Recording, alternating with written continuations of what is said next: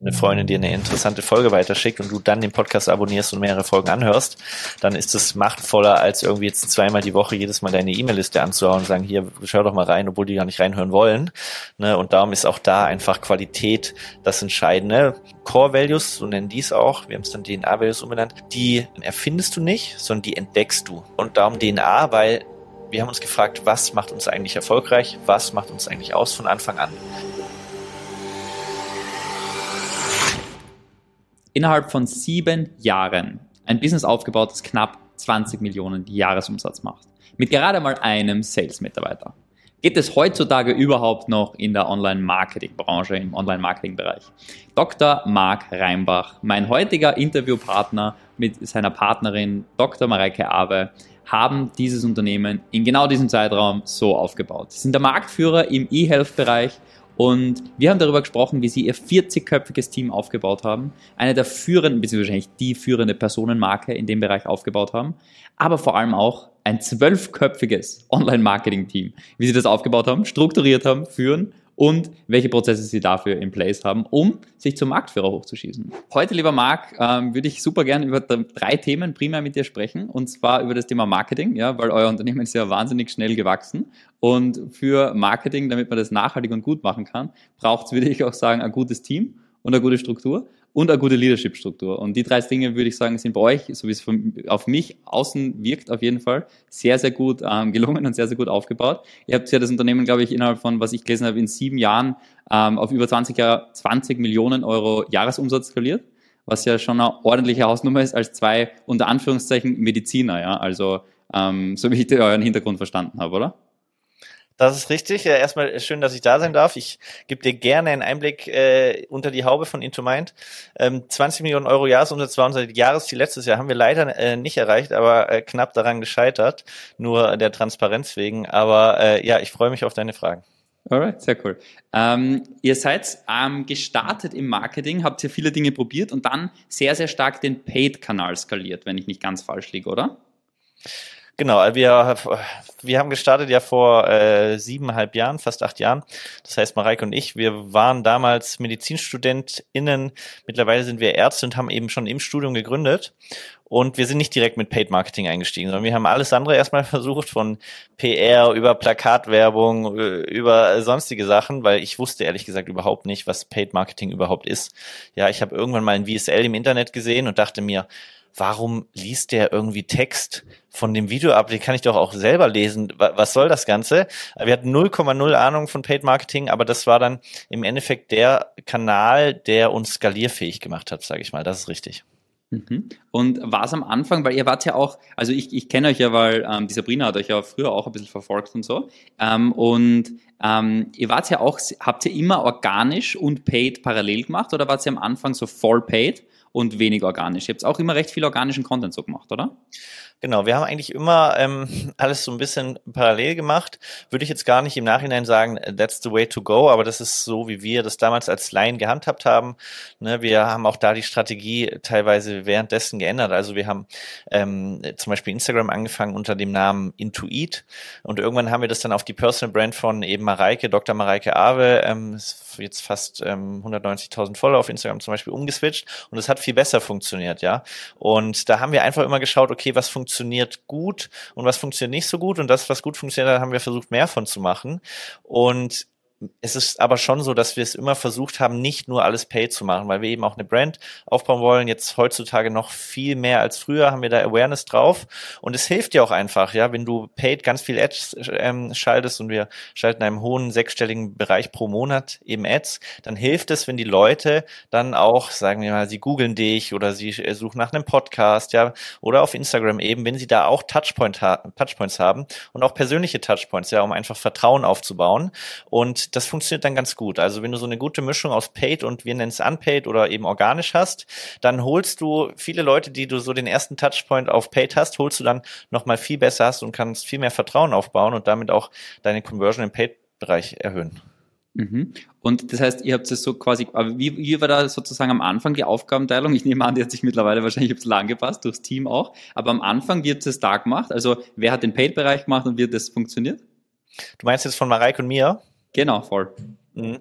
Ähm, Oh, schwierig zu sagen jetzt ehrlich gesagt, weil das ist jetzt auch fünf Jahre her. Ich weiß noch, dass ich so die äh, halt zum ersten Mal mich im Facebook Werbeanzeigenmanager eingeloggt habe, dann einen Kurs zu gemacht habe, mich da rumgeklickt habe, aber die Ads hat dann im Endeffekt Mareike aufgenommen. Also das war immer eine gute Arbeitsteilung, ne? diese ganz technische Sachen äh, ähm, kamen dann eher von mir, aber der Content und das Storytelling und Storyline kam dann eher von Mareike beziehungsweise in Zusammenarbeit mit mir. Und da haben wir uns immer sehr sehr gut ergänzt. Auch heutzutage ist es noch so, ne, dass ich eher so die Organisation organisatorisch-technischen Sachen mache, aber wir zum Beispiel auch beide sehr stark noch im Online-Marketing involviert sind, weil das einfach unser Wachstumstreiber ist.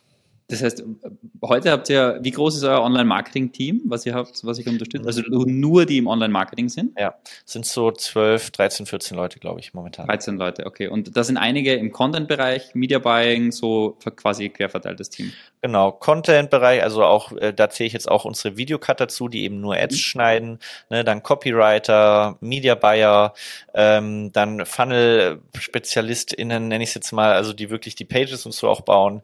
Ähm, ja, die, das sind so die Hauptpositionen bei uns im Online-Marketing. Mhm. Und wie funktioniert die Führung vom Marketing-Team, wenn du sagst, ihr seid so beide involviert? Wie läuft das ab?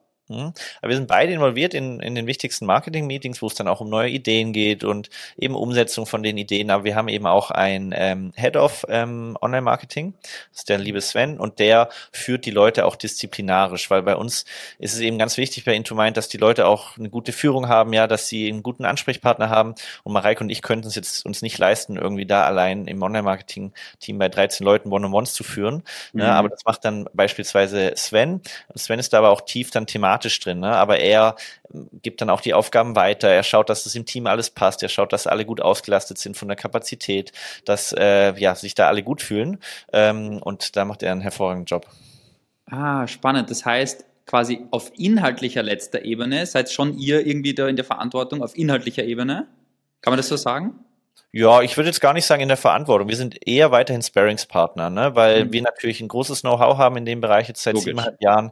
Wir haben ja, das Unternehmen aufgebaut und es wäre einfach ähm, nicht sinnvoll, da diese große Expertise komplett rauszunehmen. Wir sind jetzt nicht mehr in allen Online-Marketing-Meetings mit drin. Ne?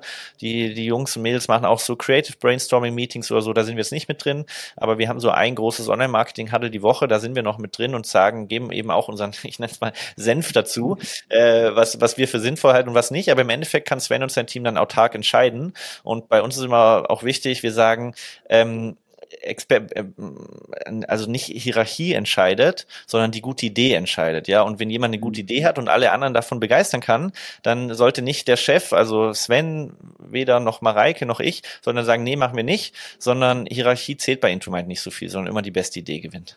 Mhm. Okay, spannend. Und aber jetzt im Online-Marketing-Team, du hast gesagt, ihr macht ein großes Meeting pro Woche. In dem großen Meeting geht es ja quasi alle Kanäle durch, so Paid, jeden organischen Kanal, E-Mail, Geht ihr da jeden Kanal einzeln durch? Mhm. Nee, da rede ich jetzt nur von Paid tatsächlich, weil mhm, organisch, ja. das gibt's dann nochmal Social Media Meetings zu, das findet nochmal abseits statt. Da bin zum Beispiel ich nicht mit dabei. Ach, Damit habe ich kurze, gar nichts ganz kurze Zwischenfrage, dass ich das verstehe. Das heißt, die zwölf Leute sind quasi alle im Paid Direct Response Bereich? Ähm, genau, ich glaube bis, ähm, da, ich weiß auch nicht mehr so jetzt ganz genau, wer jetzt wo, welche Teamgröße jetzt wo ist. Ähm, ich glaube zwölf sind es ohne Social Media und dann 14, glaube ich, mit Social Media, weil es, unser Social Team ist gar nicht so groß. Mhm, ähm, ja, aber so müsste es ungefähr hinhauen. Ach, spannend. Okay, das heißt, das, okay, sehr interessant. Und ähm, das quasi, das ist dann das ausschließliche Paid-Thema pro Woche. Ähm, wir schalten jetzt, also vom Werbebudget her würde ich sagen, sind wir wesentlich unter euch. Wir schalten so 40.000 Euro monatlich oder so vom Werbebudget her. Das ist ja ähm, auch schon eine, eine, Hausnummer.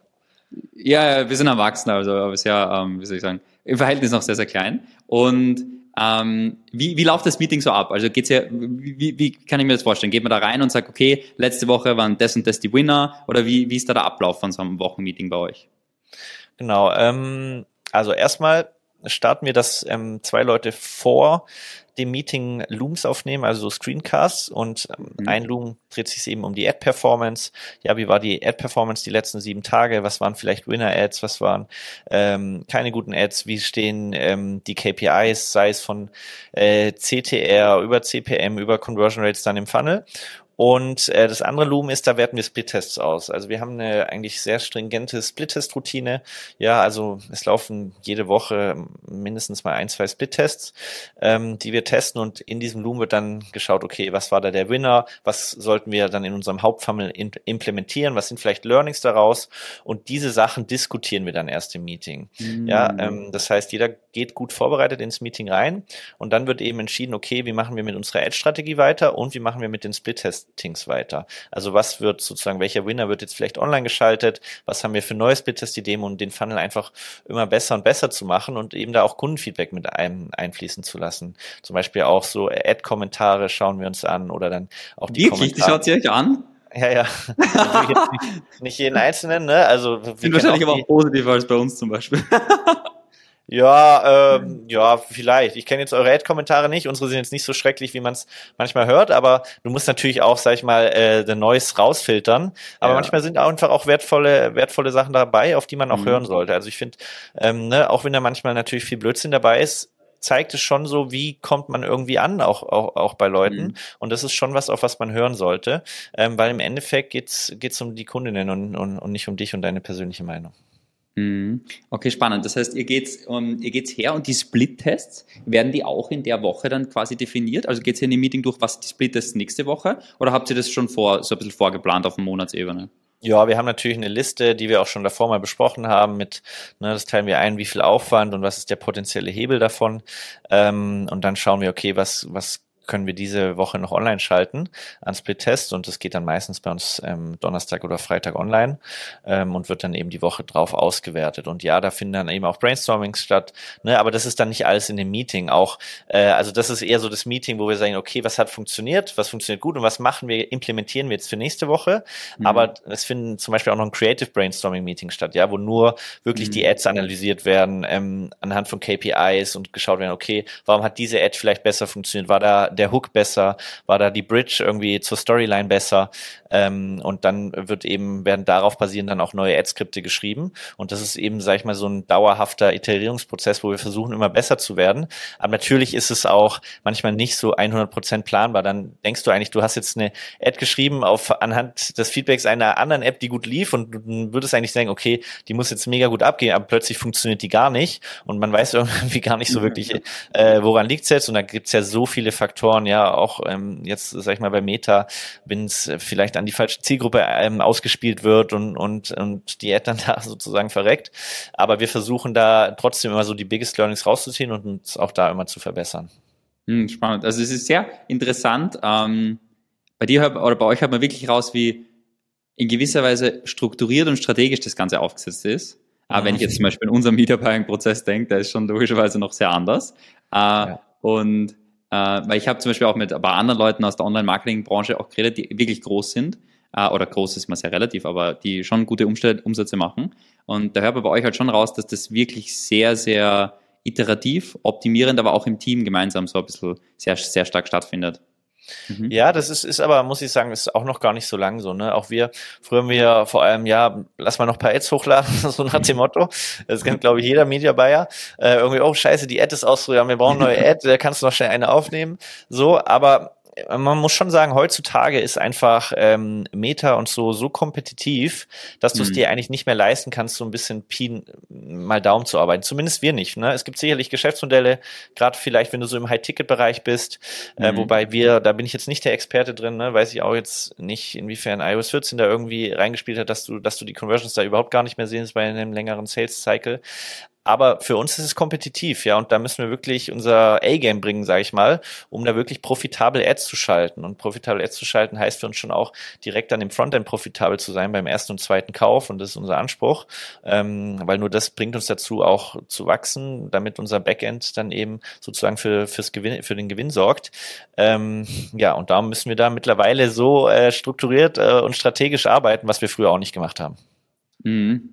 Spannend, spannend. Und wenn man jetzt so sagt, die, ähm, ich würde zum Beispiel behaupten, dass ich bei uns ein, wahrscheinlich der beste äh, Copywriter im Team, wahrscheinlich ja. bin, oder ja. wie auch immer. Ähm, würdet ihr sagen, dass ähm, quasi die Copy von den Ads, hast das früher du geschrieben oder die Mareike? Wer war das oder die, der Hauptcopywriter in der Message vom Video?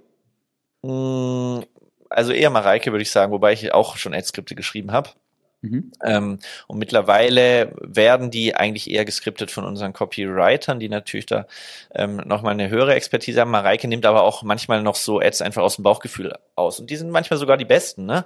Wenn du, mhm. wir nennen das bei uns im Unternehmen Hard Connection, wenn du einfach die Message so wirklich fühlst, ja, und mhm. diese ganz authentisch und mit einer authentischen Energie rüberbringst, das ist meistens noch mal besser als die als die per, das perfekte Skript. Ja und darum ist es nicht so immer ganz über ein, einen Haufen zu kehren. Ähm, aber eher Mareike die sozusagen die Sachen ja dann auch einspricht und dementsprechend müssen die auch eher aus ihrer Feder kommen und jetzt habe ich bei der, ähm, jetzt habe ich bei dem Dieses Marketing, bei der, also bei der, bei der, beim Speaking Slot, den ihr gehabt habt, habe ich gehört, dass ihr im Marketing nach außen auch mittlerweile ähm, logischerweise neben Testimonials, aber habt ihr auch eine zweite, also so äh, eine zweite Person, glaube ich, im Unternehmen, die ähm, auch quasi Ads reinspricht und so, oder? Richtig, genau. Ja. Unsere und, Ruth, ja. ja. Ja, da habe ich aber habe ich ein paar Fragen dazu. Die erste Frage, die ich hätte, ist: ähm, Es gibt ja für und wieder. Man kann zum Beispiel sagen, das für, dass man sowas macht, ist ähm, man hat als man hat quasi mal resonated mit anderen Personen. Ja, der eine eher mit der einen Person, der andere mit der. Und dass das quasi der Vorteil ist. Das andere wäre halt die Brand Recognition oder ich weiß nicht. Ich würde sagen, Mareikes Gesicht hat wahrscheinlich jede Frau im deutschsprachigen Raum in einem gewissen Alter schon ein paar Mal mindestens gesehen oder muss sie fast gesehen haben irgendwo, ja. ähm, weil einfach so viel Spam schon drüber gelaufen ist und ihr so mhm. in gewisser Weise präsent ja. seid. Ähm, da würde mich so, so interessieren, also ich habe, wie ich es gesehen habe, ist so, für die, die es nicht gesehen haben, so ich glaube, der CPM ist um 30 Prozent weniger gewesen oder so, habt ihr gemeint, von der, ähm, wie, wie, wie hat die andere Person geheißen? Ruth, Ruth, von der Ruth, genau. 30 Prozent weniger. Ähm, würde mich interessieren, was so ähm, die Thesen und Erfahrungen dahinter sind, weil euer Markt ist ja doch recht groß. Also euer Markt ist ja sehr, sehr groß. Da, kann, da würde ja schon noch viel Luft für Adspend oben sein, oder? Ja, also ne, es ist so du, wie gesagt, du hast gerade schon gesagt, fast jede deutschsprachige Frau in einem gewissen Alter hat Mareike schon mal gesehen. Oder vielleicht sogar in jedem Alter, der oder die auf Meta unterwegs ist, also auf Instagram oder Facebook.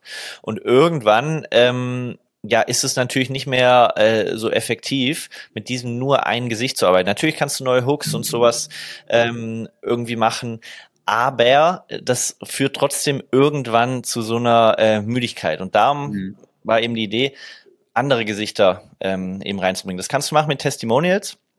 Oder wie wir eben, und das war auch eher Zufall, muss ich sagen. Also es war jetzt nicht so dieser äh, Geistesblitz zu sagen, ja, lasst jetzt noch mal ein zweites Gesicht aufbauen, weil das ist ja auch wirklich nicht einfach. Ne? Du mhm. willst ja auch nicht einfach irgendjemand da vor die Kamera sitzen, das muss zur Brand passen, die muss vielleicht auch authentische Erfahrung haben, damit die die Message authentisch rüberbringen kann. Und das hat zufällig bei uns perfekt gepasst, weil Ruth hat sich bei uns beworben, eigentlich von der anderen Stelle.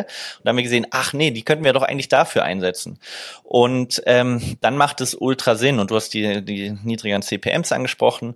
Ne? Bei äh, Ruth war es eben direkt niedriger, weil das war ein neues Gesicht mit unserer Message. Und es resoniert auch mehr mit der Zielgruppe, weil unsere Hauptkä äh, HauptkäuferInnen sind ja. eben, wir, nennen, wir nennen sie Helga, ja, also Hausfrau so zwischen 40 und 60 Jahre alt, Kinder äh, sind aus dem Haus. Mhm. Und Ruth ist eben genau in, in dieser Altersrange und kann, dementsprechend kann sich da die Zielgruppe viel mehr eigentlich identifizieren wie Mareike. Ne? Sie können sich auch mit Mareike identifizieren, das ist dann eher so, ähm, sag ich mal, der attractive äh, Leader. Ähm, das heißt, ne, die junge Ärztin ähm, mit dem Know-how auch. Und bei Ruth ist es eher so, oh, die hat schon mitgemacht, was ich selber auch mitgemacht habe. Mhm. Ähm, und dementsprechend passt es da einfach nochmal auf einer anderen Ebene. Und das hilft uns einfach ähm, zu skalieren und auch so ein bisschen die Last von Mareike wegzunehmen, weil ich habe, ne, ich habe vorhin schon angeschnitten. Am Anfang haben wir angefangen mit dem Instagram-Kanal intuit.de. Wir dachten, ja, wir bauen jetzt eine Firma auf, dann machen wir eine Website und dann werden die Kundinnen schon kommen. Also super blauäugig als Medizinstudenten. Und ähm, dann ist uns irgendwann eben aufgefallen, na, so einfach ist es dann doch nicht. Und dann eben der Switch zu Personal Brand. Aber wenn du eine richtig große Firma aufbauen möchtest mit viel Impact, dann musst du auch irgendwann über diese Personal Brand hinauswachsen. Und das ist gerade genau unsere Herausforderung. Und darum ist natürlich auch ein Bestreben, so ein bisschen Last von Mareike wegzunehmen. Ah, okay, das heißt, das ist so quasi der Nebeneffekt, der entsteht. Kurze Frage, ist es dann nur in den Ads? Also ist die Route dann nur in den Ads oder taucht die auch irgendwo, habt ihr dann auch Funnels bei ihr oder baut sie da ja, auch? Ja, sie, sie taucht auch in den Funnels dann auf oder sogar in den Produkten mittlerweile. Aber ist, ne, sie, dann, ist sie dann auch quasi, ist das ein Only Root Funnel dann oder taucht sie dort nur auf? Mal so, mal so. Wir haben Mhm. äh, Funnels, wo Root auftaucht, wo vielleicht da vorne jetzt von Mareike lief. Wir haben aber auch Root-Only-Funnels. Äh, das, das hört sich, äh, ja. ähm, äh, jedenfalls, ähm, und mittlerweile auch im Produkt, ja. Also wir haben ähm, ein Produkt, da geht es ums Thema Hormone. Mhm. Und da ist natürlich auch Root äh, die viel bessere, ne, wenn es so ähm, ähm, ja, Schwangerschaft oder ähm, äh, hier, jetzt fällt mir äh, gerade das Wort nicht ein, ähm, hier äh, bin ich jetzt blöd, ähm, ähm, ne, äh, hier, wenn du als äh, Wechseljahre, so, jetzt, Ah, okay. okay, lange überlegt als Arzt. Ne, Wechseljahre ist auch ein großes Thema für unsere Zielgruppe. Und ne, Mhm. Mareike ist jetzt äh, neu, äh, 30. Mareike war noch nicht in den Wechseljahren und das wird auch Ja. wahrscheinlich noch ein paar Jahre dauern, bis sie da drin ist. Ruth hat es schon hinter sich und kann natürlich diese Erfahrung dementsprechend viel besser rüberbringen. Alright, ja. Mhm. Das heißt aber auch in verschiedenen, ähm, auch in den verschiedenen Steps dann drinnen, quasi nicht nur Frontend, sondern also nicht nur der Ad Front, sondern auch weiter hinten. Weil das ist zum Beispiel auch was, was ich äh, in Amerika jetzt ein paar Mal schon gesehen habe. Im Online-Marketing ist einfach so, dass so mehrere Gesichter im äh, Intro introduced werden für die Ads. Ja. Und bei uns ist zum Beispiel auch so, dass tatsächlich einfach die Sabrina jede Ad ist. Ich bin in keiner einzigen Ad, ähm, weil es einfach die Sabrina wesentlich besser performt in den Ads. Und weil sie besser sprechen kann, würde ich behaupten, so Skript sprechen. Und ähm, weil sie ja Frau ist und einfach da gewissen Pattern Interrupter mitbringt, glaube ich. Und genau, das sind bei mir einfach die CPMs viel teurer und die Klicks. Und, aber in den Funnels bin dann in dem Fall ich mit am Start und genau, Mhm. das hat mich damit interessiert. Mhm. Alright, spannend, Cool. spannend, spannend. Ähm, organisch bei euch jetzt? Organisch, das Team besteht aus zwei Leuten, hast du gemeint, oder? Ähm, ja, für Social, ja. Dann ist auch noch Mhm. Podcast. Ähm, ne, das habe ich jetzt ähm, nicht mit ins Online-Marketing reingerechnet. Das ist, läuft dann bei uns eher sogar unter dem Produktteam. Ähm, ne, unser Podcast, der hat jetzt auch, glaube ich, über 12 Millionen Downloads oder so. Das ist für uns auch ein organischer großer Treiber, auch ein Kanal, der für sehr viel Vertrauen sorgt. Ähm, genau, und das sind äh, dann so ähm, die Hauptkanäle. Und sonst haben wir auch TikTok, ne, Instagram und Co. Wobei wir auch da gelernt haben, ne, lieber eine Plattform richtig gut zu bespielen, als irgendwie ganz viele so ein bisschen Mhm. gut, aber auch da müssen wir uns jedes Mal wieder hinterfragen, weil natürlich, ah nee, lass du jetzt mal TikTok machen, ja, mal nur so nebenher, mal gucken, wie es wie es anläuft so und dann hast du plötzlich TikTok am Bein. Das ist immer wieder so ein Struggle. und du hast gesagt, ähm, Podcast, ihr habt ja auch YouTube, was ich gesehen habe. Ist Ja. YouTube einfach ein, quasi eine Duplikat von Podcast oder habt ihr das getrennt? Ja, YouTube haben wir auch nicht so wirklich den Fokus ähm, für, haben wir mal angetestet, aber auch nicht so mit wirklich viel Fokus, hat dann nicht so wirklich für uns funktioniert. Und dann sagen wir halt, okay, lass einfach jetzt für, für the time being einfach mal den Podcast da hochladen. Aber sehr viel mehr machen wir momentan nicht auf YouTube. Ach, spannend. Das heißt, Podcast ist eigentlich euer Kern-Content-Vehikel. Kann man das so sagen? Ähm, nicht unbedingt. Wir versuchen aber jetzt immer mehr zu recyceln. Ne? Also wenn Mareike in der Podcastaufnahme ist oder so wie ich, wenn ich jetzt hier in der Podcastaufnahme bin, versuchen wir da auch Sachen rauszucutten und die auf anderen Kanälen auszuspielen. Funktioniert aber nicht immer so gut. Also da sind wir auch, das machen wir jetzt noch gar nicht so lange, sollte natürlich das Ziel sein. Die Prozesse gefühlt dahinter sind dann doch komplexer, äh, als man so denkt. Man sagt, ja, aber nimm doch einfach den Podcast und schneid da ein paar Sachen raus. Ne? Dann musst du wenn du aber dann blöden Content einfach, der ohne guten Hook und ohne gute Storyline hochlädst, dann bringt es dir auch nichts. Ja. Ähm, dementsprechend ist es auch da noch für uns ein Struggle. Aber ja, der Podcast dient schon so als Content-Hub, nenne ich es mal, für andere Kanäle. Mhm. Okay, spannend. Was ich nämlich also, äh, in Amerika gesehen habe, das ist sehr interessant, da hat einer so eine sehr, sehr gute Short-Agentur aufgebaut. Der Ja. hat so Alex Hormozy und äh, Ja. Ryan Penida und sehr, sehr viele große halt als Kunden gewonnen. Und der hat das Team so strukturiert, dass es einen gibt, so, der nennt sich so Content Searcher oder wie auch immer. Ah, ja, der, der cool. schaut nur das ganze Ding an und sucht nur den Content raus, an welcher Mhm. Stelle der gut ist. Und dann gibt es so einen Cutter, der das halt quasi rauscuttet und dann äh, veröffentlicht. Das Ja, ist ein cooler Prozess, also ne, und dieser Content Searcher, der muss halt äh, ja viel Know-how haben, Thema Ja. Copywriting und Thema Hooks, Thema ähm, Storytelling, weil das im Endeffekt was, was es dann auch die äh, Viewzahlen ausmacht. 100 Prozent. Und aber auch am Ende des Tages, ähm, so gut es geht, eure Message und eure Brand verstehen, Ja. äh, weil der soll halt auch keinen Müll da rauscutten. Ja. Mhm. Okay, spannend. Das heißt, das ist das, wie ihr Content. Wenn wenn ich jetzt fragen darf, ich meine, Podcast ist so das, ähm, das, wo ihr sehr stark, also ihr seid stark gewachsen auf Instagram und Podcast oder was waren so die organischen Plattformen? Ähm, ja, Instagram und Podcast würde ich sagen, sind unsere hauptorganischen Plattformen, auch Mhm. bis heute noch. Und da eben der organische Personal Brand Kanal von Mareike Mhm. und eben der Podcast Wohlfühlgewicht.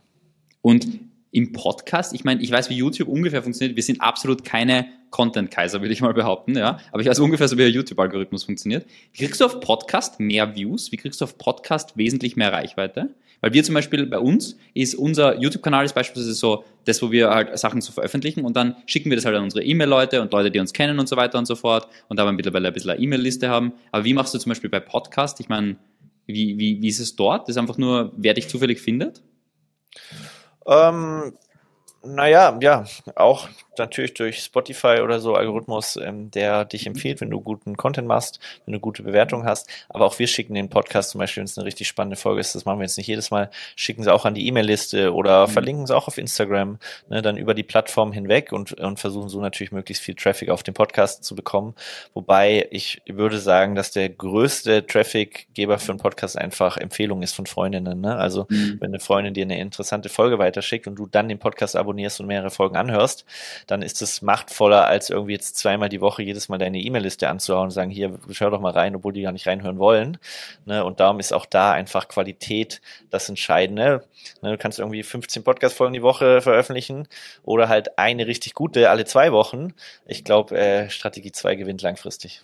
Mhm, okay, das heißt, das ist jetzt beim Content quasi sehr, sehr, sehr, sehr stark auf Qualität bei dem, was ihr veröffentlicht und dadurch quasi diesen, ähm, wie auch immer, diesen Ver Verbreitungseffekt zu generieren. Genau, das ist natürlich unser Anspruch, aber du kennst es selber, ne? Manchmal im Daily Business, dann hast du noch irgendwie einen Lounge, dann muss diese Woche noch eine Podcast-Folge äh, online, weil letzte Woche war Mareike krank und dann haben wir keinen Vorlauf und dann muss doch noch eine hochgeladen werden, ne? Und dann, ich glaube, jeder Unternehmer kennt diese Situation, dann leidet auch mal die Qualität, aber trotzdem ist unser Anspruch eben da Quality First. Mhm. Alright, spannend, spannend. Ähm, jetzt einmal auf euer Team betrachtet, ja. Also wann habt ihr so richtig angefangen, euer Team so, wo, wo würde ich jetzt einmal sagen, über so fünf Fulltime Equivalent hinausgegangen ist? Wann war das? Boah, das weiß ich jetzt gar nicht mehr. Das müsste, boah, 2018 oder so gewesen sein. Mhm. Seit 2018 quasi. Und dann, dann habt ihr vom Teamaufbau her, heute seid ihr ungefähr 40 Leute, oder? Ja, richtig. Mhm. Und ähm, im Wachstum selbst, am Anfang ist ja so, dass man jeder Mitarbeiter mehr oder weniger selber dran, ja. Und ab einer gewissen Größe, wenn so die Führungsspanne, ich würde behaupten, einmal so über so sieben bis zehn, so ab zehn oder so, wird es pro Person, äh, aus dem, was ich gelesen habe, aber auch aus eigener Erfahrung behaupten kann, äh, wird es schwierig, dass du den Leuten wirklich sehr, sehr gut immer dran bist, ja. Ähm, bei den einen oder anderen mehr, beim anderen weniger, aber, aber einer gewissen Größe wird es dann schwieriger, ja. Ähm, mhm. Was waren so die Dinge, die, die Hauptlever, die ihr gefunden habt, dass ihr die Kultur trotzdem kreieren habt können, so wie ihr sie habt, dass ihr quasi, dass die, dass, dass, dass eure Werte im Unternehmen bestmöglich gelebt worden sind. Was waren so da die Haupt, Hauptpunkte? Weil ich nehme an, da habt ihr am Anfang vielleicht auch ein bisschen Schwierigkeiten gehabt, oder? Als ihr die ersten. Oh ja. Ja. Wir haben mega gestruggelt. Also ich weiß noch 2019, da wird zum ersten Mal in großen Stile eingestellt. Ich glaube, 10% davon sind, irgend, äh, sind wahrscheinlich geblieben. Äh, also da ganz viel Fehler gemacht. Aber mehr so, weil wir eben vom Anfang an nicht die richtigen Leute herausgesucht haben, die mhm. zu unserer Kultur passen. Und Into Mind ist äh, ist schon auch eine Performance-Kultur, ja. Also, ne, wir, bei uns ist eine gute Mischung aus Purpose und Performance. Also ähm, und, und, und das macht's aus, ja. Und dafür brauchst du Leute, die darauf Bock haben, ja. Äh, und ich sage immer, ja, jeder hat eine andere Vorstellung vom Job. Manche wollen durch den Job auch ihren eigenen Purpose irgendwie leben und sind dadurch extra motiviert.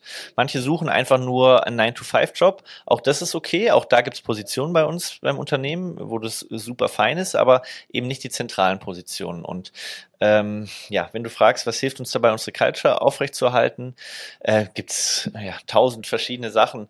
Ähm, welche, die ich jetzt rauspicken würde, sind einerseits so Geschichten wie Meeting-Rhythmen, ne, also was wir gerade so schon besprochen haben, One-on-Ones, Huddles, All-Hands. Auf der anderen Sache haben, Seite haben wir auch eine große Office-Culture. Und mhm, da alle Remote-Listener, die jetzt hier zuhören, äh, weiß ich nicht, Ohren zu, äh, aber dann, ne, da gibt es verschiedene Philosophien. Unsere bei Into Mind ist definitiv äh, Office First, dementsprechend haben wir eine 50-50 Office-Anwesenheit. Das heißt natürlich nicht so super starr wie vielleicht früher, aber uns ist wichtig, dass die Leute im Office zusammenkommen. Wir haben hier ein richtig geiles Office, zentrale Lage in Düsseldorf, Loft Office mit allem drum und dran und wir setzen auch verschiedene Anreize, dass die Leute ins Office kommen. Zum Beispiel, dass wir hier Fitnessstudios sponsern, was direkt ums Eck ist, dass wir hier mhm. ein Café sponsern, wo die Leute sich mittags zusammen, die laufen dann hier einmal um Block und holen sich einen geilen Kaffee beim Barista ne, oder hier Massageladen äh, um die Ecke, können sich zweimal im Monat massieren lassen. Also wir haben so ein paar örtliche Anreize, die die Leute dann auch ins Office holen. Mhm. Ähm, und dann gibt's eben diese 50 Prozent äh, Quote, die wir heute, glaube ich, nicht mal mehr brauchten. Aber ich bin froh, dass wir es direkt nach Corona eingeführt haben, weil ich weiß nicht, ähm, seid ihr auch remote, seid ihr remote oder habt ihr Wir auch? sind remote only, ja, okay. voll. Ja, jedenfalls ähm, nach Corona hatte ich schon so das Gefühl, ne, wir haben in dieses neue mhm. Office investiert, trotzdem wollte niemand kommen. Und dann kommen die Leute so ein, zwei Tage die Woche und dann ist das Office de facto leer, weil wenn du dein Office irgendwie auf 40 Personen ausgelastet hast und alle sind nur ein, ja. zweimal die Woche da, dann verteilt sich das so unter der Woche, dass die Leute sich denken, was, was soll ich hier überhaupt? Das ist doch immer leer. Dementsprechend ja. aus diesem Teufelskreis gilt es so einmal auf, ähm, auszubrechen. Das bräuchten wir heute, glaube ich, nicht mehr, weil jeder ähm, es sehr schätzt, hier ins Office zu kommen und es entsteht einfach eine andere Kultur. Und mhm. da können jetzt alle remote äh, Jünger sagen, was sie wollen. Das ist einfach meine per äh, persönliche Meinung. Aus meiner Sicht entsteht eine viel engere Kultur, wenn die Leute sich persönlich im Office sehen, wenn sie sich persönlich zusammen Kaffee holen, wenn sie zusammen Mittag essen, weil da werden einfach andere Themen besprochen, da entsteht eine persönliche Connection. Ja, ich weiß nicht, wie viel Zoom-Meetings ähm, man so remote hat, gibt es vielleicht auch Strategien, ich kenne es ja so, Coffee-Runde über Zoom oder so glaube ich, hat man so ein, zwei Mal gemacht und dann hatte man auch nicht mehr so wirklich Lust drauf. Äh, ich glaube auch Remote funktioniert. Remote ist sicherlich vielleicht sogar effizienter, kurzfristig gesehen. Ich glaube, die langfristige äh, Effizienz äh, von einer Office Culture ist nochmal höher. Ähm, ja, aber das ist auf jeden Fall was, was uns ausmacht und was auch so ein ganz bestimmte Drive und Energie und Spirit hier ins Unternehmen bringt, dass die Leute sich einfach gut verstehen und auch persönlich connecten. Und wie machst du das zum Beispiel, wie machst du das bei Einstellungen? Also ähm, ich würde sagen, bei 40 Leuten müssten ja mindestens, also da, da, da fangen ja schon ab und zu neue Leute auch im Team an. Ja. Ist es so, dass ihr jede Person, die eingestellt wird, noch einmal, dass jemand von euch, also du oder Mareike, noch einen finalen Haken hinter denen setzt, bevor sie anfangen? Ja. Sagen wir jetzt mal bei nicht, ich, ich, ich kenne eure Position nicht in der Relevanz, aber nicht bei der unrelevantesten Position, sondern halt bei halbwegs relevanten Positionen. Ja, bei 90 Prozent aller Positionen mhm. eigentlich schon. Ja, sage ich jetzt mal ähm, Support Agent im Kundensupport bin ich mittlerweile jetzt äh, nicht mehr unbedingt dabei. Ähm, aber so viel Stellen besetzen wir da jetzt auch nicht. Ähm, aber sonst eigentlich bei, bei fast allen Positionen sind wir im, oder zumindest ich, teilweise Mareike jetzt gerade im Bereich Social Media, so ist der Mareike auch nochmal dabei, weil es da ja auch viel um ihre persönliche Brand gibt. Aber zumindest ich bin nochmal dabei und wenn ich nicht dabei ist, dann bin dann unser CEO Philipp, ja. Mhm. Das heißt, bei den finalen Interviews, bei den letzten Haken dahinter, seid ihr quasi immer dabei. Ja, einer, mhm. zumindest einer von uns. Genau, einer von euch. Okay. Und Recruiting, ihr macht es ja jetzt auf LinkedIn, habe ich ja gesehen, da bin ich ja ähm, unter anderem auch wieder auf euch gekommen. Habt ihr jetzt ähm, ins, ins, Branding ordentlich Gas gegeben? Und ich nehme an, das hat primär auch, oder primär weiß ich nicht, das war wahrscheinlich sekundär auch einen massiven Effekt einfach auf ähm, Intuit, äh, Into Mind generell, aber ähm, wahrscheinlich auch auf das Thema ähm, Employer Branding slash mehr Bewerber generieren und dem Bewerbermarkt einfach auch da sehr stark präsent zu sein, oder? Ja, erstmal schön, lieber Stefan, dass du über LinkedIn auf uns aufmerksam geworden bist. Hat sich das, ja, das ja schon mal gelohnt. Und ja, du hast äh, recht, LinkedIn machen wir für Employer Branding. Ne? Manchmal denken die Leute, wir machen LinkedIn, um unsere Produkte zu verkaufen. Das ist eigentlich überhaupt nicht der Fall. Wahrscheinlich kommt da auch mal ein Touchpoint zusammen äh, von, von irgendeinem Kontakt, der dann kauft. Aber das ist gar nicht die Intention dahinter, sondern die Intention ist wirklich Employer Branding und eine Awareness schaffen für Intomind einfach. Ja. Ne, weil natürlich, Intomind, wir ähm, machen achtstellige Jahresumsätze, wir sind 40 Leute, wir sitzen in einer coolen Stadt, wir haben guten Employer Branding Content auch auf Instagram und Co. Aber ähm, ne, und ich sehe es bei meinem Bruder, der zum Beispiel, der hat eine gute Uni-Laufbahn hinter sich, ähm, an der TU München studiert und äh, dementsprechend kenne ich dann den Social Circle auch von ihm ein bisschen. Und da bist du als irgendwie junges Startup in Düsseldorf überhaupt nicht aware. 0,0. Mhm. Ne? Da geht's dann drum, gehe ich zu BMW, gehe ich zu Amazon, gehe ich zu Microsoft, gehe ich zu KPMG, äh, zu irgendeiner großen Beratung, aber irgendwelche kleinen Startups, hat da eigentlich niemand auf dem Schirm, ja. Und da ist es natürlich äh, die Herausforderung, da irgendwie reinzukommen. Zumindest mal, dass die Leute einen schon mal gehört haben. Ne? Und mhm. ähm, dementsprechend haben wir LinkedIn angefangen, weil diese, dieser Social Circle, nenne ich es mal, auch vermehrt auf LinkedIn unterwegs ist. Und ja, da konnten wir ganz gute Erfolge feiern. Ich weiß jetzt gar nicht, wie lange wir jetzt schon auf LinkedIn unterwegs sind. Ich glaube so zweieinhalb, zwei, zweieinhalb Jahre oder so. Und Mareike hat jetzt, glaube ich, an die 60.000 FollowerInnen schon. Ähm, also bei ihr funktioniert es extrem gut. Ich bin jetzt, glaube ich, ähm, un irgendwas unter 20.000 FollowerInnen. Und ähm, das ist einfach für uns eine, eine, riesen, eine riesen Reichweite. Und wir sehen es auch bei den BewerberInnen. Eigentlich jeder, der sich bei uns beworben hat, hat einen Touchpoint auf LinkedIn gehabt. Und das ist natürlich mhm. schön zu sehen. Ähm, und gleichzeitig auch, was auch super gut ankommt, ist, wo jeder irgendwie davon schwärmt, wenn er bei uns im Bewerbungsgespräch sitzt, ist unser Employer Branding Kanal auf Instagram, auf intomind-karriere ist unser Kanal, falls ihr da mal reinschauen wollt, weil da geben wir eben so Behind-the-Scenes Einblicke so aus dem Office Life und so und das begeistert die Leute sehr, weil es eben ein ganz authentisches Bild nochmal vermittelt, was du auf LinkedIn, ne, da machst du einzelne Posts vielleicht mit einem Bild und dann ja. viel Text, das ist einfach eine andere Plattform, aber so dieses, diese wirklich Real Life aus dem Office kannst du da nicht so wirklich zeigen zeigen. Und dafür hilft uns äh, Instagram ganz gut. Ähm, genau, und das hat uns eine viel höhere Awareness gebracht, ja. So wie die Liegestützen-Challenge, oder? Ja, genau.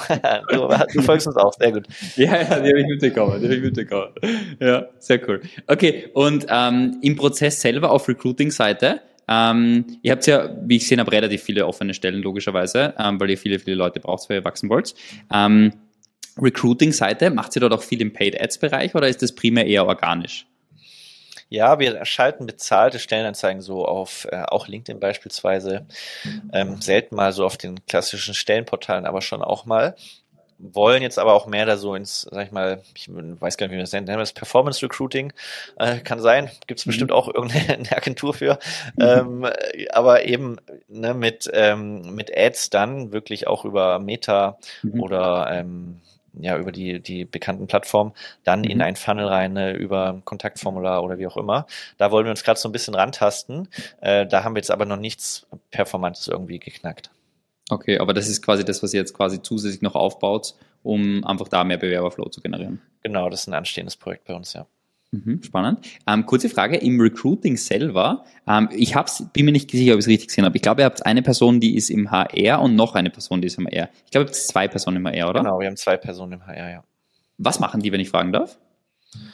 Äh, na, das heißt bei uns auch nicht mehr HR, sondern People and Culture, mhm. weil äh, Human Administration ist, weiß ich nicht, das hört sich irgendwie so, weiß nicht, was administriert man so paar, lass mal ein paar Menschen administrieren. Darum haben wir es umbenannt äh, zu People and Culture, weil die machen eben nicht nur Recruiting, sondern die kümmern sich eben auch um die Kultur. Und mhm. dahingehend sind eigentlich drei Leute in dem Team, nämlich Martina, unsere Office Managerin auch, die eben so Team-Events und sowas organisiert. Ähm, aber ansonsten, ja, was machen die? Die sorgen im Endeffekt dafür, dass unsere besetzten Stellen, äh, unsere offenen Stellen besetzt werden, ja. Und das ist die Pia und Luisa. Und die wechseln sich da gut ab, ne? Und da gibt es eben verschiedene Stufen. Natürlich, sei es Stellenanzeigen hochladen, ja, die erstmal formulieren anhand eines Avatars. Dann ähm, natürlich mit den Leuten sprechen, ja. Wir haben verschiedene Stufen. Wir haben so ein initiales Screening, dann ein Culture Fit Call per Zoom, der geht so um die 15, 20 Minuten. Den macht dann meistens Luisa beispielsweise und dann ein Skills Fit Call, wo es dann eher. Was, was macht sie bei dem Culture Fit Call, wenn ich fragen darf? Also wie läuft der ja, ab? Da, da, da gucken wir einfach so ein bisschen, ob es von der Kultur her passt. Ja, reden ein bisschen über unsere DNA-Werte im Unternehmen, die sind uns besonders wichtig. Ne? Hat man die sich überhaupt angeschaut? Wie steht man zu denen? Ähm, ja, was will man vielleicht selbst für sich erreichen? Und ich habe so gesagt, ne, Into Mind ist so eine gute Mischung aus Performance und Purpose und das merkst du eigentlich relativ schnell, ob man einfach nur einen Job sucht, um so seine Brötchen zu verdienen und wenn 17 Uhr ist, überhaupt gar nichts mehr mit dem Thema zu tun haben möchte, ist auch völlig fein, habe ich überhaupt nichts gegen. Solche Leute brauchen wir auf jeden Fall in unserer Gesellschaft. Aber das ist jetzt nichts, was ungefähr, was gut zu uns passt, wo man bei uns glücklich werden äh, würde. Ähm, was jetzt aber auch nicht heißt, dass bei uns irgendwie jedes Wochenende durchgearbeitet wird. Aber man muss schon so ein, ne, wir sagen immer, Arbeit ist für uns keine Belastung, sondern Erfüllung. Also bei uns hörst du nicht so, oh Gott sei Dank endlich äh, Friday so oder oh Gott schon wieder Montag, ne, sondern wir suchen Leute, die Bock haben zu arbeiten, weil Arbeiten ist ein riesengroßer Bereich aus deinem Leben Mhm. Das solltest du so verbringen, dass es dir auch Spaß macht. Und genau die Leute suchen wir, ja, die Spaß an der Arbeit haben. Und unser Job ist es, denen einen Arbeitsplatz zu bieten, wo sie den besten Job ihres Lebens machen können. Und genau da hilft uns äh, eben unser People and Culture Team, da die richtigen Leute zu identifizieren, erstmal die richtigen Leute anzuziehen. Ne? Da, die machen, beschäftigen sich auch mit dem Thema LinkedIn, was wir gerade besprochen haben, und sind dann eben beim kompletten Bewerbungsprozess von A bis Z dabei. Spannend, spannend, spannend. Und das heißt, von dem People, also von dem ähm, Culture, nach dem Culture-Gespräch quasi, also nach dem Schauen, ob da der Culture-Fit da ist, danach geht es in das Thema Skill, ähm, wie hast du das genannt? Skills Fit Call ist es. Mhm. Da geht es dann eher so um die, ähm, ja, sag ich mal, um die Skills, wie der Name schon sagt, also um die wirklich Berufserfahrung, was hast du, äh, ähm, sag ich jetzt, Media Buyer, ja? Kannst du den Facebook Werbeanzeigenmanager bedienen? Weißt du, was eine CTR ist, was CPM ist? So, so, Geschichten, das fragt natürlich jetzt Luisa aus dem People und Culture Team nicht im Culture Fit Call ab. Ne? Das macht dann meistens ja. der Teamlead aus der jeweiligen Abteilung, zum Beispiel Sven jetzt im Online-Marketing. Genau, und dann das dritte Gespräch wäre dann vor Ort. Manchmal machen wir noch eine Probeaufgabe vor Ort oder virtuell. Und ähm, Genau. Und vorher habe ich, ne, jetzt sage ich virtuell schon, vorher habe ich auch gesagt, eine Office Culture. Ähm, nur um das noch der Vollständigkeit halber zu erwähnen, circa über, ja, ich würde so sagen, 85 Prozent unserer Leute sind vor Ort in Düsseldorf, aber bei besonderen Positionen machen wir auch Ausnahmen, ne, dass die Leute auch remote arbeiten können, aber nicht komplett remote, beziehungsweise im Endeffekt schon komplett remote, aber die kommen einmal im Monat für vier Tage nach Düsseldorf. Machen wir immer eine Teamwoche, einmal im Monat. Ähm, mhm. äh, bezuschussen es auch, dass auch die remote arbeitenden Leute, jetzt zum Beispiel jemand aus München kommt, ja, der pendelt ja nicht ähm, zwei, dreimal die Woche hierher, sondern der kommt dann einmal im Monat für vier Tage her. Da findet dann auch immer ein Team-Event statt. Und das hilft uns, auch diese Remotees, wie wir sie nennen, auch in die Culture mit einzubinden. Cool, spannend. Und weil du gesagt hast, ähm, bei manchen Positionen, was sind so Positionen, wo ihr das, ähm, wo ihr das speziell macht? Naja, zum Beispiel Positionen, die schwer zu besetzen sind, wo wir lange nachsuchen und, und niemand finden, dann gehen wir manchmal Kompromisse ein. Mhm. Oder Leute, die bei uns schon richtig abgeliefert haben, einen richtig guten Job machen und dann irgendwie familienbezogen oder so umziehen. Hatten ja. wir so einen Fall, ja, ähm, im Online-Marketing-Team, die hat einen richtig, richtig geilen Job gemacht, schon irgendwie vier, fünf Jahre lang und ist dann ähm, mit der Familie nach äh, München oder Augsburg gezogen. Und äh, das, solche Leute wollen wir natürlich nicht verlieren. Und ja. da ist dann unser Remote-Team-Modell Modell passend. Okay, cool. Remote ist auch ein geiles Wort. mhm. Alright, und ähm, dann kommt jemand quasi wieder ongeboardet. Ähm, das heißt, von ähm, quasi nach dem, ähm, nach dem Culture, Skill und dann kommt er einen Tag ins Office oder kommt er zum Vorstellen oder wie ist der Prozess? Genau, dann ähm, Skill, nach dem Skills-Call, wenn es dann äh, gut war, dann kommt er ins Office, gehen wir auch mal einen Kaffee trinken zum Beispiel, dann macht er vielleicht noch eine Probeaufgabe nochmal zwei Stunden vor Ort, damit er einfach auch oder sie ein bisschen beim Team sitzt. Ähm, genau, dann machen wir so eine bis zwei Stunden nochmal Gespräch vor Ort ähm, wo wir unsere Fragen stellen, wo selber Fragen gestellt werden können. Es geht einfach so um gutes Kennenlernen, weil ne, so eine Entscheidung, irgendwo zu arbeiten, gegebenenfalls umzuziehen, ist natürlich eine riesengroße Entscheidung für jemand im Leben. Mhm. Und, und diese soll natürlich gut überlegt sein. Und uns ist immer wichtig, auch da, dass wir nicht irgendwie eine Maske aufsetzen, auch auf Instagram nicht, sondern dass wir uns möglichst authentisch zeigen, dass die Leute, wenn sie dann hier anfangen, nicht denken, ach du großer Gott, wo bin ich denn hier gelandet? Das war ja irgendwie vor paar Wochen noch ganz anders. Das ist ja vollkommen sinnlos, ne? weil dann geht die Person vielleicht wieder und ähm, mhm. jeder, der sich mit dem Unternehmertum ein bisschen beschäftigt, der weiß, das sind die höchsten Kosten. Ja, Leute entlassen oder einstellen und dann gehen die wieder. Das verursacht unglaubliche Kosten und das wollen wir natürlich vermeiden. Darum versuchen wir die Leute möglichst gut kennenzulernen und versuchen versuchen, dass sie auch uns möglichst gut kennenlernen, in die andere Richtung genauso. Mhm. Okay, und ähm, du hast jetzt davon gesprochen, quasi, dass wir, dass wenn ihr neue Leute reinholt, das ist der Prozess. Ähm, beim Onboarding, ich kenne ja verschiedene Konstrukte in verschiedenen Unternehmen. Ähm, wie läuft das Onboarding bei euch von neuen Mitarbeitern danach? Ja, ähm, ist zweiteilig oder natürlich mehr als zweiteilig, aber so die erste Phase ist zweiteilig. Ne, wir haben eine Into Mind Uni, nennen wir das. Das ist so eine Art Online-Kurs für neue MitarbeiterInnen, ne, wo sie so drei Onboarding, virtuelle Onboarding-Tage haben. Die können die auch schon, wenn sie möchten.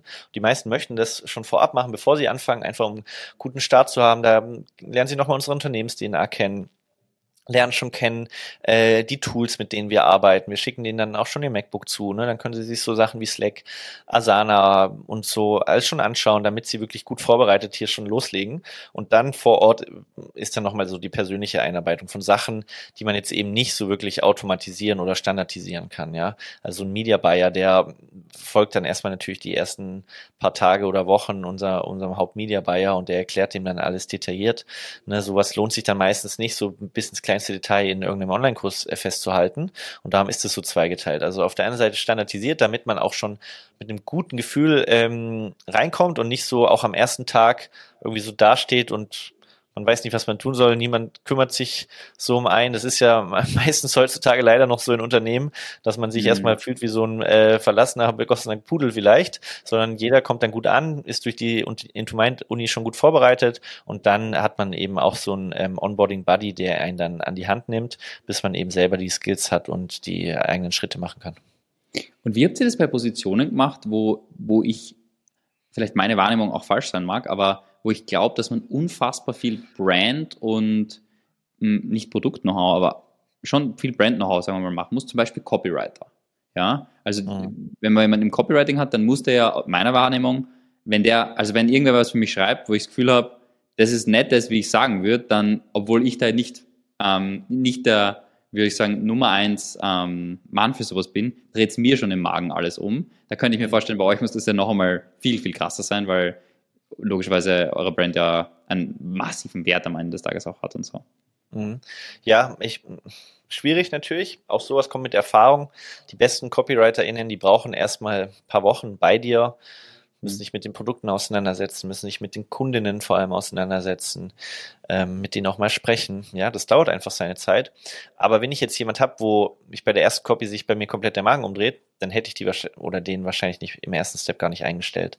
Ne, ich habe jetzt ein aktuelles Beispiel, unsere Copywriterin, da war von Anfang klar, die hat mit so einer, auch da wieder das Wort Hard Connection, hat die von Anfang an geschrieben, ja, und die kannte unsere Produkte schon, die hat uns schon länger gefolgt. Mhm. Und das ist natürlich schon mal eine, eine bessere Grundvoraussetzung aus, anstatt jetzt irgendwie, sag ich mal, so ein Hardcore amerikanischen Copywriter, der schon irgendwie 13 amerikanische VSLs für irgendeine Turbo-Stoffwechselpille geschrieben hat. Das ist jetzt äh, nichts, was bei uns ähm, durchkommen würde, wahrscheinlich. Ja, ja, das heißt, wahrscheinlich auch wieder umgekehrt gesagt, Copywriting für euch zu heiraten ist wahrscheinlich auch viel einfacher als für andere, weil ihr halt auch gewisse Brand habt und Leute, die, also die Connection von Leuten, die wahrscheinlich Copywriting machen und euch schon folgen, gibt es halt wahrscheinlich eine gewisse Schnittmenge. Weil ich glaube, wenn er, wenn er euch noch gar nicht folgt und einfach so sagt, der ist Copywriter und der bewirbt sich bei euch, ist der Weg wahrscheinlich sehr lang, bis er das checkt mhm. hat, was ihr, wie ihr wirklich seid und wirkt und mhm. Ja, gute Copywriter zu finden ist generell schwer. Ich würde es auch tatsächlich nicht sagen, dass uns jetzt so viele Leute im Bewerbermarkt kennen. Ne? Unsere Hauptkundinnen sind jetzt nicht unsere Bewerber. Das ist ja. schon eine einigermaßen ähm, starke Trennung drin. Dementsprechend auch für uns ist es eine Herausforderung, Leute zu recruiten. Das will ich gar nicht bestreiten. Und die ganzen Themen, die wir machen, Instagram, LinkedIn und Co., machen wir ja nur, weil es so eine große Herausforderung für, mhm. für uns ist, um uns da so ein bisschen besser aufzustellen. Mhm. Ja, macht Sinn. Wenn wir jetzt auf das, auf das Thema Leadership noch einmal ganz kurz kommen, ähm, ihr habt ja, glaube ich, fünf so Core, ähm, ihr nennt es, glaube ich, into, into, into Mind DNA, oder? Ja, genau. Genau, ihr habt da diese fünf Core-Werte. Ähm, jetzt habe ich eine ganz blöde Frage und zwar, ähm, du machst es ja gemeinsam mit deiner Frau. Ja, ich mache Heartbeat auch gemeinsam mit meiner Frau. Ähm, bei den fünf Core-Werten quasi, ist das was gewesen, was bei euch 100% überlappend ist? Ist das was gewesen, wo ihr, ähm, oder war das einfach so was, was sehr, sehr Klares? Ähm, also, erstmal, warum heißt DNA-Werte? Und die meisten nennen es ja Unternehmenswerte. Das ist vielleicht ganz spannend. Ich weiß nicht, ob du das Buch Scaling Up kennst, ähm, mhm. von Vern Harnisch. Kann ich empfehlen, jetzt nicht irgendwie als Abendlektüre durchzulesen. Das ist wirklich das ist eher so ein Arbeitsbuch. Ähm, und da gibt es eben diese eine Passage. Und zwar Core Values, so nennen die es auch. Wir haben es dann DNA-Values umbenannt. Die ähm, sozusagen, die ähm, erfindest du nicht, sondern die entdeckst du. Mhm. Und das ist eben der und darum DNA, weil wir haben uns gefragt, was macht uns eigentlich erfolgreich, was macht uns eigentlich aus von Anfang an. Und daraus sind diese fünf DNA-Werte entstanden. Das heißt, da geht es jetzt auch gar nicht mal so sehr darum, überlappt es irgendwie bei Mareike und mir. Das hab, so habe ich da tatsächlich natürlich, habe ich da noch gar nicht drüber nachgedacht. Ähm, aber im Endeffekt hast du schon recht. Das ist auch schon was, was uns ausmacht, weil wir natürlich am Anfang des Unternehmens waren. Und, und ähm, ja auch würde ich aber behaupten, am stärksten von allen. Genau, aber so, so habe ich da tatsächlich noch gar nicht drauf geguckt. Das ist auch eine spannende Perspektive. Aber im Endeffekt, was hat Intumind erfolgreich gemacht? Und das waren diese fünf Sachen. Ne? Also DNA-Wert Nummer eins, ich kann es dir mal kurz sagen, ist eben ähm, der Wert Warum, also kenne dein Warum. Ne? Und das war von Anfang an bei uns klar. Und wir haben im Krankenhaus gearbeitet, wir haben gesehen, boah, eigentlich fangen wir viel zu spät an. Ne? Wir möchten eigentlich viel früher bei den Leuten anfangen und wirklich einen Impact haben, präventiv schon, damit ähm, eben die Leute gesünder sind und erst gar nicht krank werden. Das heißt, da hatten wir eine unglaublich starke Motivation für uns selbst. Und nicht nur die, sondern auch, wir wollten nicht mit 30 irgendwie finanziell uns erstmal verschulden, eine Praxis aufmachen, sondern wir wollten mit 30 eigentlich finanziell frei sein. Ja, und das war auch mhm. eine starke persönliche Motivation für uns. Und nur durch dieses starke Warum haben wir es überhaupt so weit gebracht. Dann äh, zweite ist Thema Ownership, also einfach Verantwortung übernehmen, UnternehmerInnen im Unternehmen sein, unsere ersten MitarbeiterInnen. Wenn die so einfach Dienst nach Vorschrift gemacht hätten, dann wäre Intumind auch nicht so groß geworden, sondern es waren auch Leute, die von Anfang an 100% Ownership für ihre Bereiche übernommen haben. Und das ist für uns auch heutzutage immer noch super, super wichtig. Dann Nummer drei, Wow the Customer. Ne, das habe ich vorher schon so ein bisschen anklingen lassen. Im Endeffekt, du musst immer gucken, hast, und wir gucken immer, machst du eine Transformation für deine Kundin? Ja, und wenn du das nicht hinkriegst, dann wirst du es sehr schwer haben, weil dann rollst du die ganze Zeit den Stein eigentlich den Berg hoch. Wenn du ein richtig gutes Produkt hast und das sich auch selbst weiter äh, empfiehlt und weiter vermarktet, dann wird alles so, so, so viel einfacher. Darum ist einer der zentralen Werte bei uns eben wirklich Resultate für unsere Kundinnen zu schaffen. Und das ist eben von Anfang an so gewesen. Ich weiß noch, in den allerersten Runden am Anfang haben wir nur Kranken, erstmal so fünf Krankenschwestern mit unserem Produkt betreut und geschaut, funktioniert das überhaupt? Und wir haben immer gesagt, wir machen nur weiter, wenn die wirklich Erfolge haben. Und ich glaube, das war von Anfang an ganz wichtig. Dann Punkt Nummer vier ist eben Fokus, habe ich auch schon anklingen lassen, ne, als Unternehmer, dann kann man dies, das, jenes und so machen. Aber wir machen lieber weniger Dinge, die dafür richtig, richtig gut, ne, ähm, anstatt irgendwie ganz viele Dinge mittelmäßig. Das haben wir bis heute beibehalten. Und Nummer fünf ist Work Ethic. Wir sagen, ne, uns ist bewusst, von nichts kommt nichts. Ähm, und bei uns wird nicht die ganze Zeit im Kreis gesetzt und, und meditiert, obwohl wir eine Firma sind, die sich mit Achtsamkeit und Co. beschäftigt, sondern wir wissen auch Gas zu geben und wir wissen auch reinzuhauen, wenn es mal drauf ankommt. Ne? Und das waren von Anfang an die Dinge, die uns erfolgreich gemacht haben. Das heißt, das ist wirklich was, was wir erst danach gecheckt haben. Ach stimmt, das war ja schon immer da, mhm. weil wir hatten auch mal Core Values, die waren irgendwie zehn Stück und so gefühlt, so sieht der perfekte Mitarbeiter aus. Das haben wir uns so ausgedacht, was aber gar nicht wir so wirklich waren. Und da kann ich das nur, das war bei mir so ein Riesenshift, so weg von, okay, was hört sich denn gut an, hin zu, was macht uns eigentlich erfolgreich. Mhm. Und das, das ist quasi so ein bisschen die Leitplanken bei euch im Unternehmen wahrscheinlich, oder? Auch beim Hiring, beim Recruiting, im Umgang mit Ganz genau, da schauen wir überall drauf. Ja. Mhm. Und wie prüft ihr sowas in einem Vorstellungsgespräch?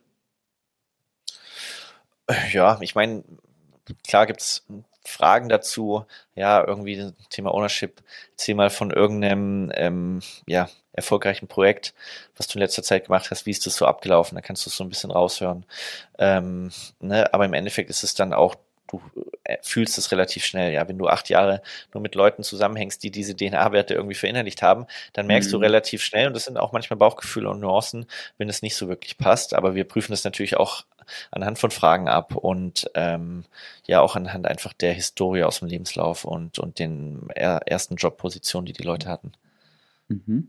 Okay, und jetzt noch einmal auf die Unternehmensstruktur. Also, so wie ich es verstanden habe, ihr habt ja quasi einen, der quasi verantwortlich ist im Paid Ads Bereich der äh, René oder wie was? Egal, jemand, der im Sven, äh, Online-Marketing, ja. Genau, Sven Online-Marketing.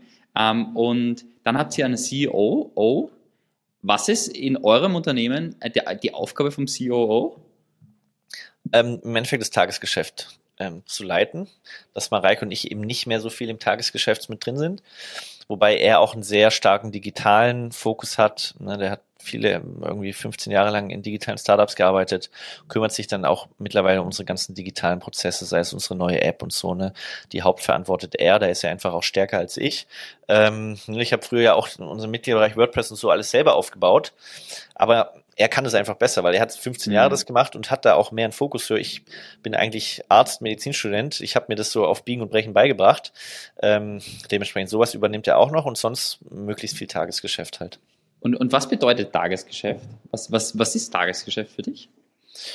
Boah, was ist Tagesgeschäft? Ne? Sei es von äh, irgendwelchen Trackings über tagtägliche Rückfragen von MitarbeiterInnen über irgendwie, das funktioniert nicht oder dieser Zugang funktioniert nicht oder auch das, er führt zum Beispiel auch unser Kunden-Support-Team äh, mit unserer Kundensupport-Leitung. Das ist auch ein großer Teil des Tagesgeschäfts. Ähm, schaut dann, wenn wir irgendwelche großen Aktionen haben, ist er dann auch im Background und für ähm, alle Fragen kann er im Endeffekt beantworten. Also im Endeffekt haben wir ihm alles beigebracht, was wir wissen.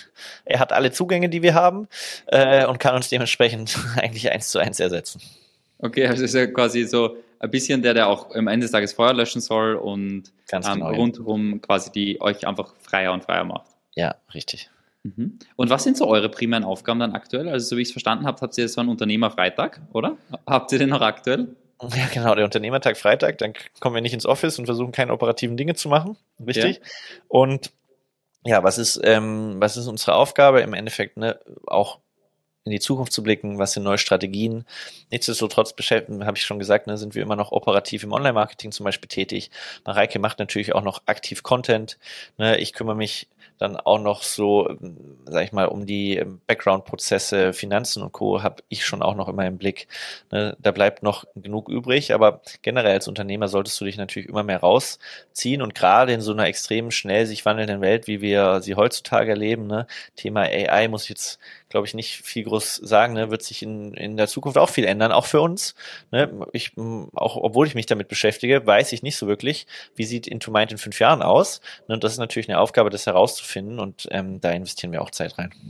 Mhm, das heißt einfach so quasi strategisch nach vorne schauen, und strategische Optimierung zu machen. Ja, und einfach zu gucken, ne, dass die richtigen Leute reinkommen ins Unternehmen und dass die richtig guten Leute auch bleiben im Unternehmen, ist auch noch eine große Aufgabe einfach von uns, weil wir natürlich sehr eng an unserem Führungsteam dran sind und auch ein großer Job von uns ist, dass es denen gut geht, dass die gut arbeiten können, dass die erfüllt sind, ne, weil das sind natürlich die Leistungsträger mhm. bei uns, die dann wiederum ähm, die Teams ähm, tragen. Und darum ist da auch eine große Verantwortung für uns, einfach fürs Führungsteam gute Ansprechpartner zu sein. Und sind die Führungsleute bei euch aus dem Unternehmen immer rausgewachsen aus den Abteilungen oder habt ihr auch extern recruited? Wir haben auch extern, mal so, mal so. Wir haben auch extern, also 50-50 würde ich sagen. Mhm. Ja. Okay. Das heißt, wenn ihr extern recruited, habt ihr das dann selber gemacht über Headhunting oder ist das über das Netzwerk gegangen oder wie hat das funktioniert? Selber recruited. Ähm, aktiv teilweise über LinkedIn Leute angeschrieben. Sven kam zum Beispiel aktiv, haben wir auf LinkedIn angeschrieben. Dann einfach haben sich Leute bei uns beworben, weil sie äh, zum Beispiel über LinkedIn bei uns über uns gehört haben oder eine Freundin von uns erzählt hat oder so. Ne, also ganz unterschiedlich. Aber wir versuchen eben auf viele verschiedene Art und Weisen die Leute anzusprechen. Ich glaube, über Headhunter innen haben wir jetzt noch keine Führungskraft eingestellt. Mhm. Aber das, das Sven ist beispielsweise der, das ist der, der Head of Mark, also Head of ähm, PPC Marketing quasi ist. Der ja, ist Head of Online Marketing, ja. On, genau, sorry, die Begrifflichkeit ist immer hier bei mir im Kopf. Ähm, auf jeden Fall der Head of Online Marketing, der ist quasi von extern recruited worden. Nee, den haben wir aktiv auf LinkedIn angeschrieben, von Mareikes Profil, glaube ich. So, so meine ich. Aber der genau. ist extern quasi, der ist nicht aus dem Team rausgewachsen, so. sondern extern. Genau, richtig. Ja, ja, der mhm. kam von einer Firma, genau. Okay. Und wie ist dort der Recruiting-Prozess abgegangen? Weil ich würde behaupten, vielleicht bin ich da voll blauäugig und falsch, aber euer Online-Marketing ist ja doch recht professionell und sehr gut. Ja.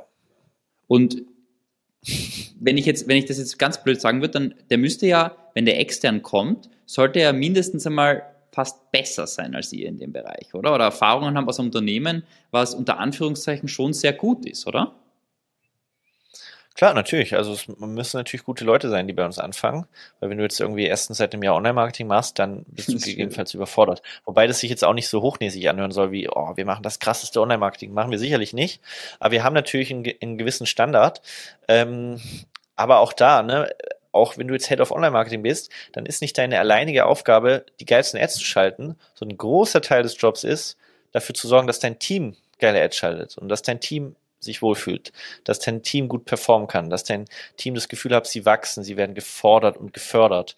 Dementsprechend ist People Leading auch fast schon ein wichtiger Teil des Jobs in so einer Führungsposition, als jetzt irgendwie den, den neuesten Hack aus dem Meta-Werbeanzeigen-Dashboard zu kennen.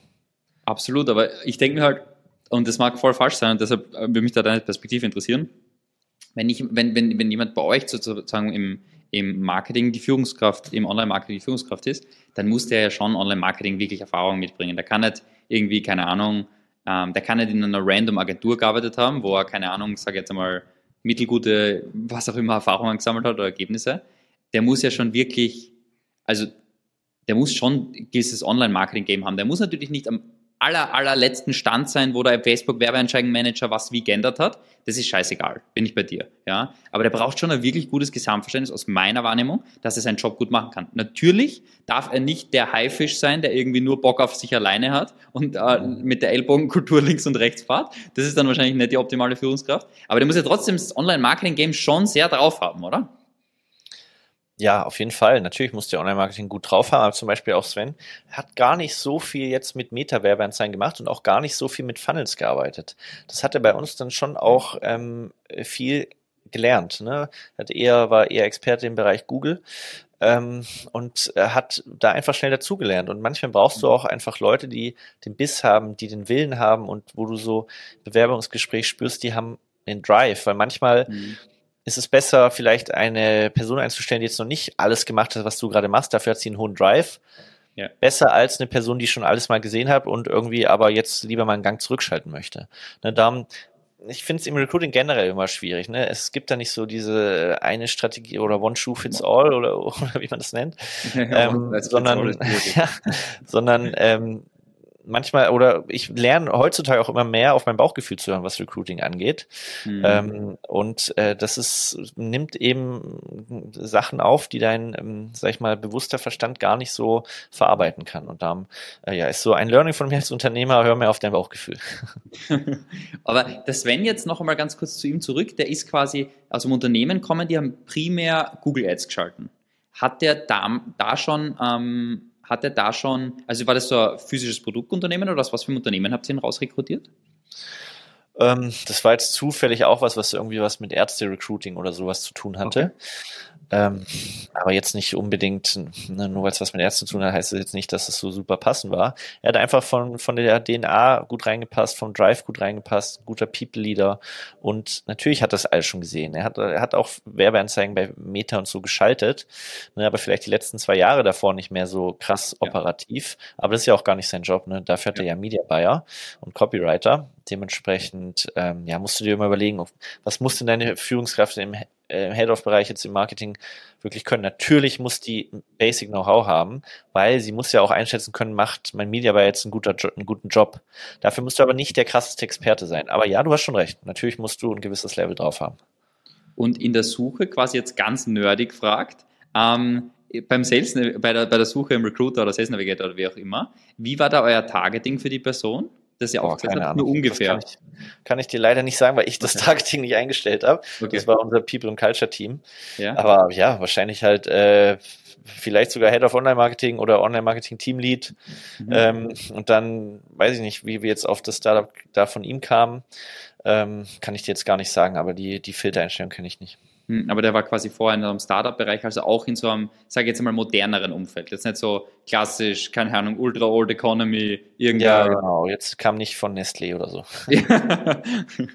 okay. Ja, das heißt auch aus einem, aus einem Umfeld, wo man sagt, das ist, das ist sehr nah an eurem, oder nicht sehr nah an eurem, ist logischerweise anders, aber. Ja, vom, ein dynamisches, junges Umfeld, genau, ja. Ja, okay. Spannend.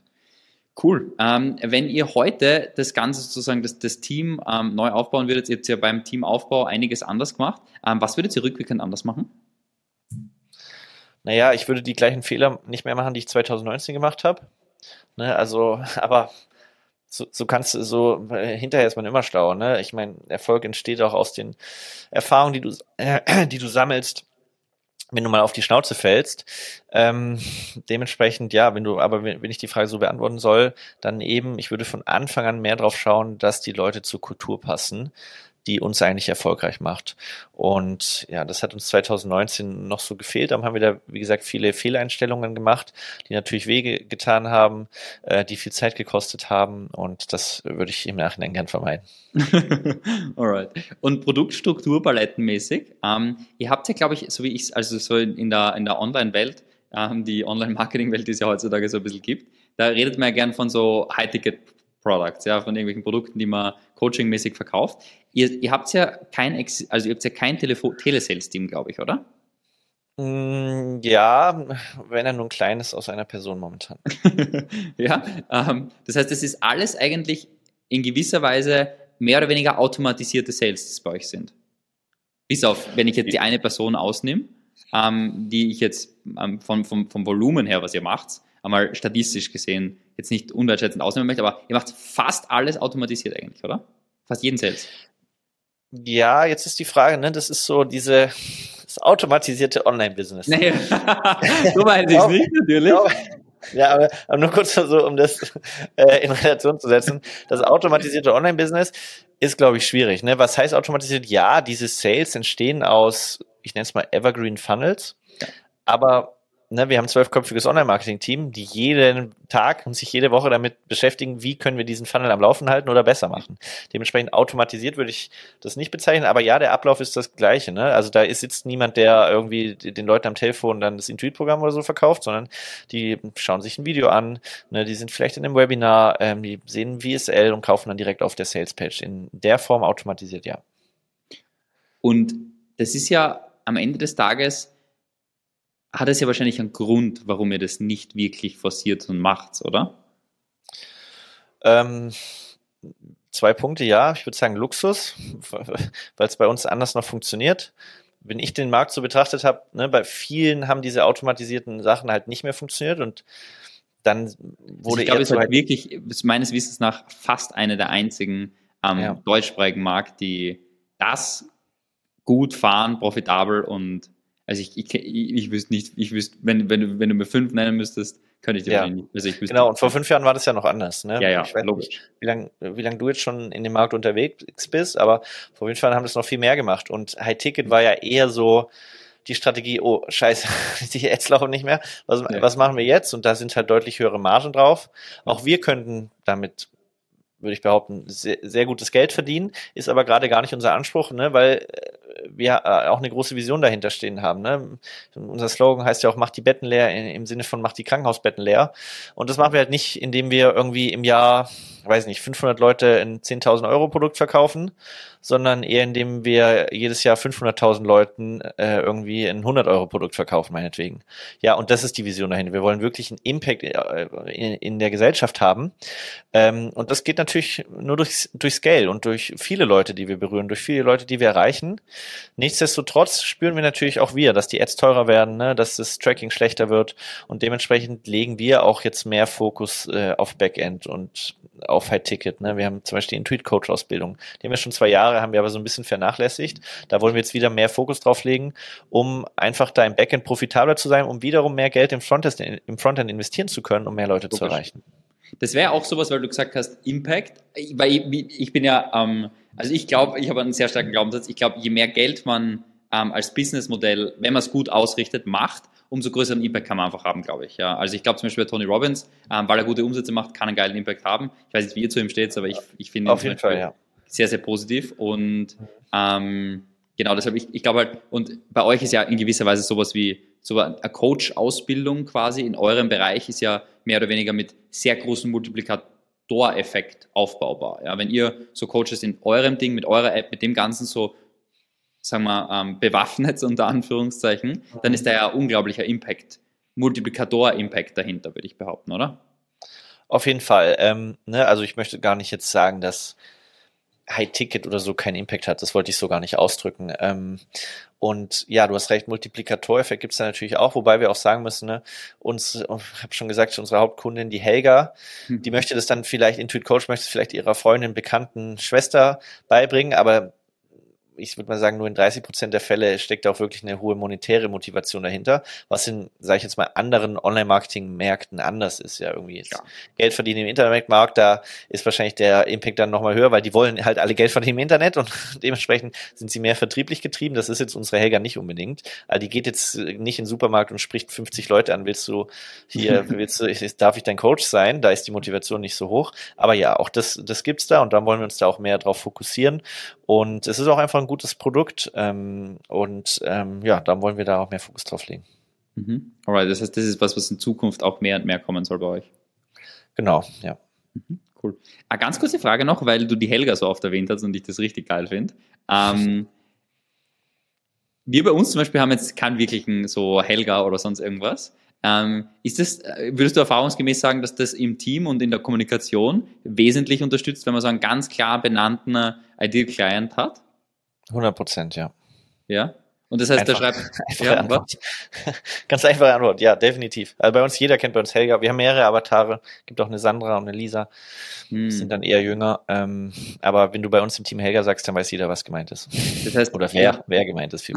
Das heißt, ihr habt dann quasi mehrere Avatare und die werden genau beschrieben, wie alt die sind, was die machen, welche Hobbys die haben, wie die Mhm. sich emotional fühlen, dieses ganze Ja. Ding runter, dass man einfach Mhm. was vor Augen hat, quasi ein klares Bild. Ganz genau. Ja. Cool, spannend. Alright, ähm, wenn jetzt Leute sagen, also äh, einerseits vielen, vielen Dank für die ganzen Insights und ähm, Hintergründe in Gerne. das Thema Marketing, Recruiting, Leadership bei euch. Äh, sehr, sehr spannend, auch unglaublich interessant, was ihr aufgebaut habt. Und ähm, wenn Leute euch jetzt irgendwie folgen wollen oder verstehen wollen, wie sie in eins der coolsten äh, Online-Marketing-Unternehmen slash äh, E-Health-Unternehmen einsteigen können, ähm, habt ihr irgendwelche speziellen Dinge, wo sie sich, wo sie sich anschauen können oder so irgendwas? Ja, im Endeffekt ähm, unsere Kanäle rund um Into Mind, also zum Beispiel auf LinkedIn, da könnt ihr mir folgen, Dr. Marc Reimbach oder Mareike, Dr. Mareike Awe. Ansonsten www.intomind.de oder eben auf Instagram intomind-karriere. Da sieht man wirklich so behind the scenes. Und ja, wir suchen immer gute Leute. Ne? Ähm, wir haben richtig geile Culture. Wenn du noch Bock hast, vor Ort in Düsseldorf so eine Culture mal zu erleben, dann komm gerne mal vorbei. Äh, schreib uns und wir freuen uns immer über gute Bewerbungen. Alright, dann würde ich sagen, vielen, vielen Dank und dann sehen wir uns beim nächsten Mal. Danke dir, Steffen. War ein cooles Interview und äh, ja, ich freue mich auf die Veröffentlichung.